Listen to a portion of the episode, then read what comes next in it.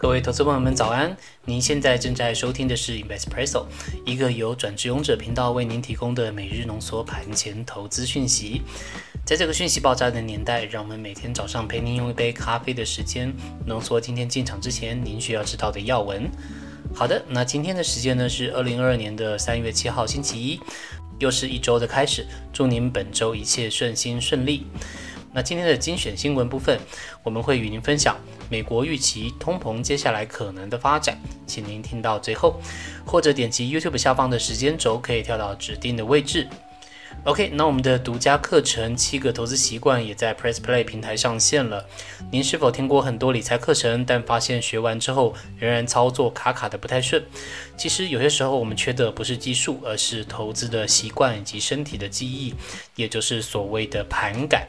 而我们的课程呢，会提供给您专业投资人会需要培养的七个投资习惯，并且我们会帮您过滤出杂质，用好吸收、好理解为量子学习方式，让您培养投资人的盘感以及好习惯。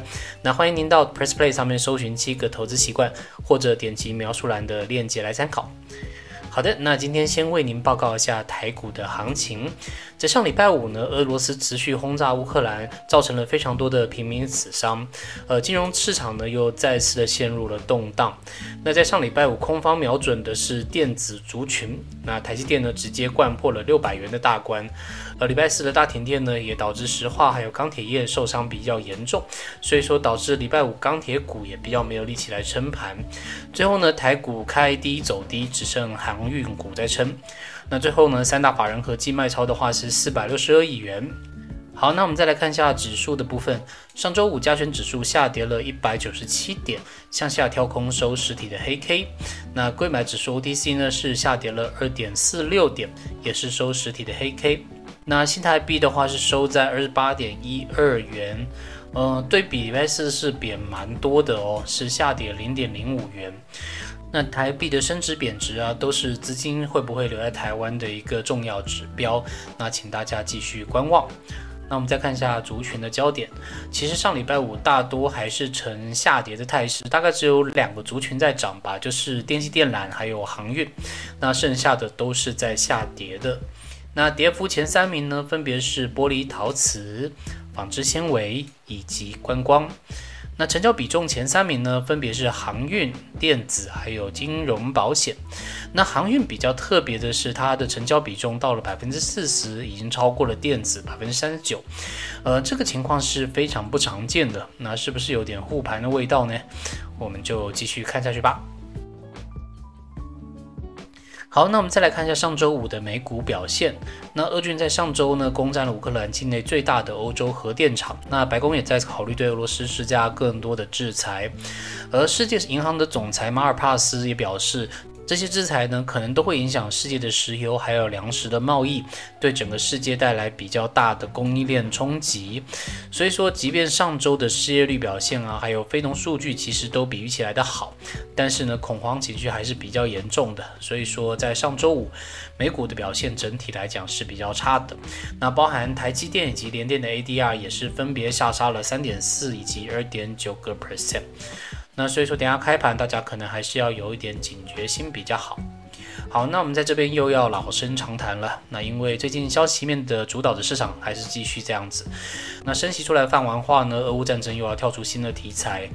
所以大家今年啊，其实心里要有个数，就是今年这个市场摆明就是要给我们挣来挣去的。这个趋势啊，其实跟我们年初预期基本上是差不多的。那所以说，anyway，大家操作还是要保守，千万不要看到一下涨啊，一下跌就建立了欣喜。那进去是非常容易被隔天突然的新闻打脸的哦。那所以这阵子还是建议大家小心为上，谨慎投资。好，我们看一下指数的部分。道琼指数上礼拜五呢下跌一百七十九点，那纳斯达克呢是下跌两百二十四点，费城半导体下跌八十点。那族群部分呢涨幅比较大的包含有石油天然气、农业以及医疗计划。那跌幅比较大的呢有车辆零件、教育还有服装配饰的制造业。好，再来与您分享的是今天的精选新闻。那今天分享的新闻呢，是这周比较重要的，就是美国预期通膨可能会恶化的一个报道。那我们这边帮您总结为三个重点：第一个是世界的供给持续减少，另外第二个呢是需求不断的在增加当中，以及第三个 Fed 对于现在这个情况目前的态度。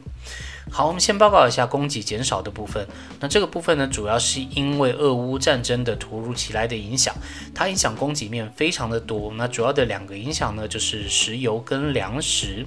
石油呢会直接影响到运输等成本，让我们配送所有的商品的成本都会持续的增加。而粮食不用说了，都是我们每天会使用的东西，所以说也会直接影响到每天的生活所需开支。好，那再来看到第二个原因，就是需求增加的部分。那其实，在上礼拜五啊，美国公布的失业率以及非农就业人口都比预期来得好。那 Fed 的主席鲍尔也认为，这都代表着美国就业市场已经出现有一点点过热的迹象。那加上企业啊、消费者其实都预期未来物价还是会上涨，所以说这都有可能让通膨进一步恶化。好，那我们看到第三点就是 Fed 目前的态度。那其实目前为止呢，Fed 还是保持目前在三月把利率调高一码的一个立场。但是鲍尔在听证会上也被问到说，会不会学八零年代为了压制通膨而大举升息？但在那之后让美国的经济陷入衰退。那鲍尔的回答呢，居然是会。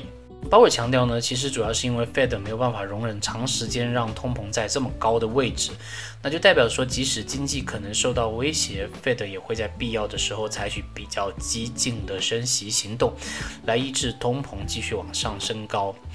那其实我们的频道啊，从去年开始就已经追踪通膨这个讯息到现在，大家有兴趣的话，可以看一下我们之前分享的通膨科普，我们放在描述栏的连接里面。那现阶段呢，我们只能说，现在三月这次的升息是不会太严重的，但之后呢，大家可能还是要紧盯市场的动向，因为 Fed 毕竟也放话出来了，它突然要转非常鹰派也是非常有可能的。那所以说，这个礼拜四呢，还会公布美国象征通膨数据的 CPI，就是消费者物价指数。那上一期呢是七点五。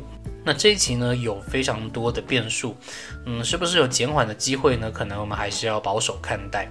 So anyway，我们还是会继续帮大家盯有没有任何的变化，再跟大家第一时间分享。好的，那以上是我们今天与您分享的盘前要闻内容呢，都是整理引用公开的资讯还有新闻，不做任何的买卖进出依据。如果您对我们的节目有任何建议的话，也欢迎留言告诉我们。好的，那最后再次祝您今天操作顺利，有个美好的一天，美好的一周。我们明天见，拜拜。